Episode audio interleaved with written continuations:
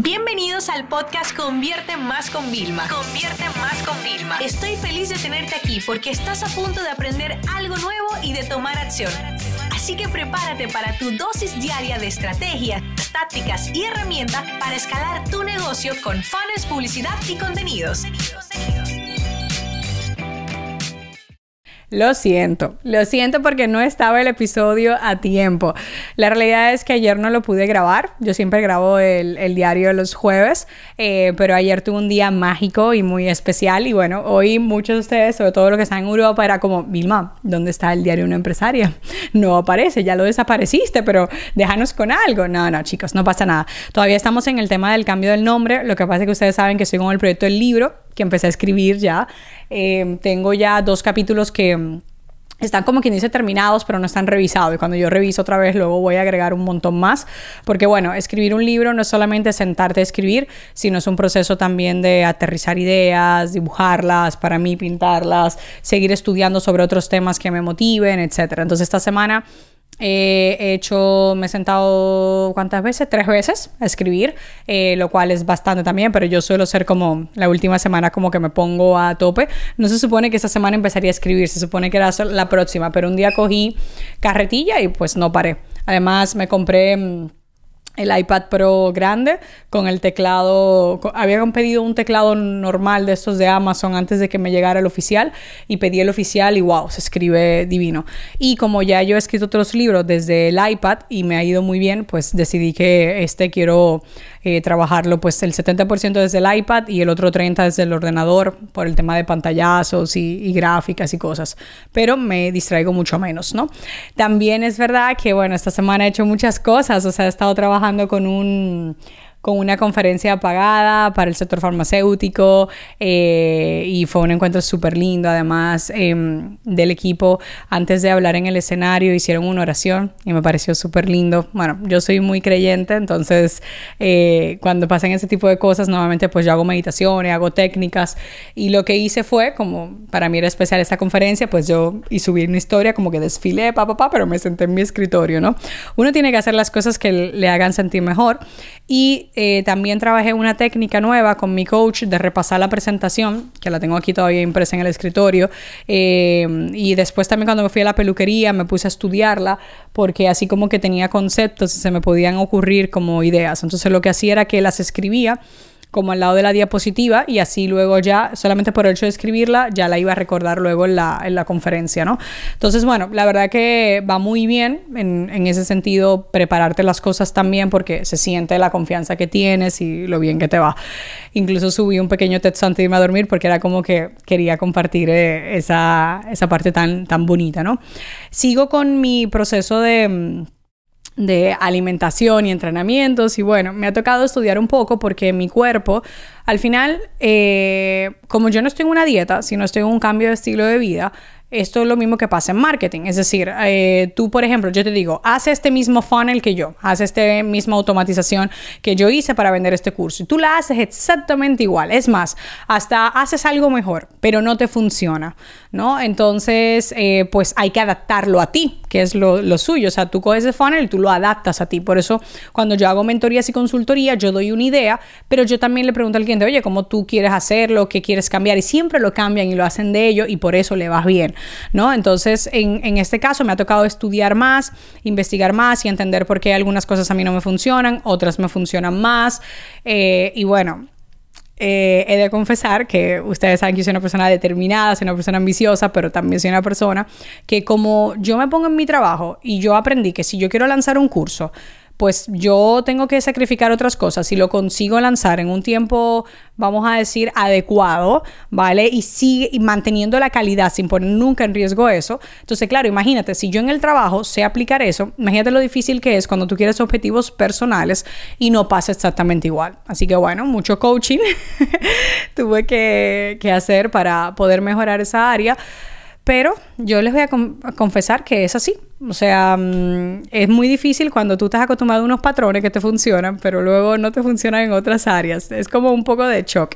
Pero yo creo que es algo que yo creo que tenía que vivir, sobre todo en este plan de, liderazgo que estoy trabajando para, mi persona, ¿no?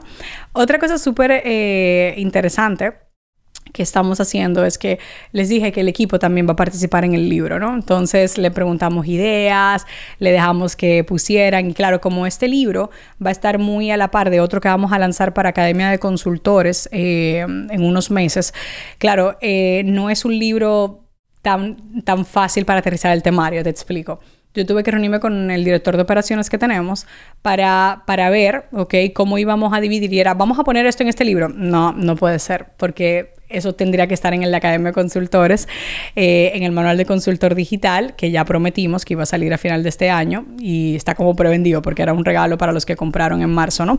Y, yo decía, no, no puede ser porque eso mejor encaja para allá. Y en mi cabeza, yo lo que quiero es que las personas tengan en su escritorio dos libros que sean complementarios. Y eso es algo muy importante. Eh, en el negocio en el que yo trabajo hay temáticas que a mí me toca tocar una y otra vez contenidos, publicidad, algunas técnicas que es que de verdad, sin importar lo que tú hagas, siempre tienes que tener. Pero yo siempre sé darle un approach distinto. O sea, siempre. Y sé darle un approach adaptado a, eso, ¿no? Sin tener que repetir, porque una persona que realmente se quiere formar con nosotros en diferentes áreas no se merece el mismo contenido. Por eso nosotros reciclamos lo mínimo dentro de cada curso de pago, o sea, pero lo mínimo, ¿vale? O sea, normalmente regrabamos, le ponemos otro enfoque, le agregamos algo más porque es como que mi objetivo en la vida es aportar siempre más valor. Así que si tú eres un creador de contenido o estás haciéndolo, recuérdate esta parte porque creo que va a jugar un rol muy importante al momento de mm, de tu posicionarte con tus personas. ¿Qué más estamos haciendo? Bueno, estoy recibiendo cotizaciones de un proyecto que yo quiero hacer. Pero no les miento, cuando algunas cotizaciones que me están llegando son de seis cifras, o sea, más de 100 mil dólares, ¿vale? Y es como, yo quería invertir, ¿sabes? Pero ahora tengo que analizar otro tipo de cosas y entonces le voy a contar lo que estamos haciendo. Fíjate, nosotros eh, empezamos a cotizar este proyecto hace un mes porque, bueno, pues parte de lo que hace que mi empresa se mantenga eh, es que nosotros innovamos siempre. Entonces, en software, en desarrollo tecnológico, es donde nosotros queremos llegar. Entonces, yo eh, estoy intentando hacer un software que ya se cobre recurrencia inclusive y sea otra línea de nuestro negocio. Además, como va a estar dentro de nuestra marca también, la valoración de nuestra empresa va a valer mucho más. Eso ya lo cuento a nivel de negocios, ¿vale? Pero ¿qué pasa? Que ahora mismo estoy explorando varios caminos. Exploré uno, agencia, me lo haces en un tiempo muy bueno. Exploré con otras personas, me decían, no, no es nuestra especialidad, excelente. Y ahora estamos explorando la, la opción de montar un departamento eh, vamos a decir como in-house, aunque sea temporal, no sé, vamos a decir que vamos a estar nueve meses, así le aseguramos a esas personas, y tener un equipo fijo, ¿vale? Para poder sacar el proyecto. La pros y contras. Pro va a salir mucho más económico, contra se va a retrasar mucho más. o sea, esto es así de sencillo, ¿vale? Entonces, claro, yo ahora mismo como CEO tengo una decisión eh, importante eh, que tomar. Estoy esperando unas cuantas más presupuesto, tomar números y entonces, ¿qué es lo que va a pasar en mi caso? Nosotros tenemos eh, el, el, capital para poder invertir, evidentemente, o sea, siempre tenemos un presupuesto de innovación, pero yo tengo que tener claro el presupuesto de monetización, porque todo lo que nosotros hacemos en nuestra empresa tiene que de una forma u otra nosotros poder ver que nosotros vamos a poder recuperar la inversión e inclusive multiplicarla, ¿no? Entonces, cuando ya reciba todo, ¿vale? Que lo estoy como recopilando, me voy a tener que hacer un análisis de, ok, eh, si invierto ahora esto, que muchas veces en el negocio te toca invertir mucho. En un lanzamiento, estamos un mes trabajando, tenemos 80 mil, 100 mil dólares abajo mínimo, ¿vale? Y no vamos a cobrar nada hasta 45 días de que empezamos a trabajar. O sea, tú imagínate cómo un poco funciona esto, ¿no? Lo mismo pasa si invierto en un software o compraría una empresa eh, o compraría algunas cosas, ¿no?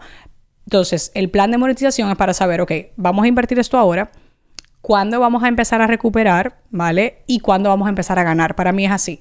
O sea, la inversión, ¿vale? Cuando la recupero, me quedo break even y cuando luego empiezo a monetizar esa parte, ¿no? Entonces, bueno, eso va a ser un análisis bastante interesante. Ya luego os seguiré poniendo un poquito mm, al día de, de, todo esto, de cómo nos va en este desarrollo y también contarles que nos acabamos de meter esta semana en el mercado americano.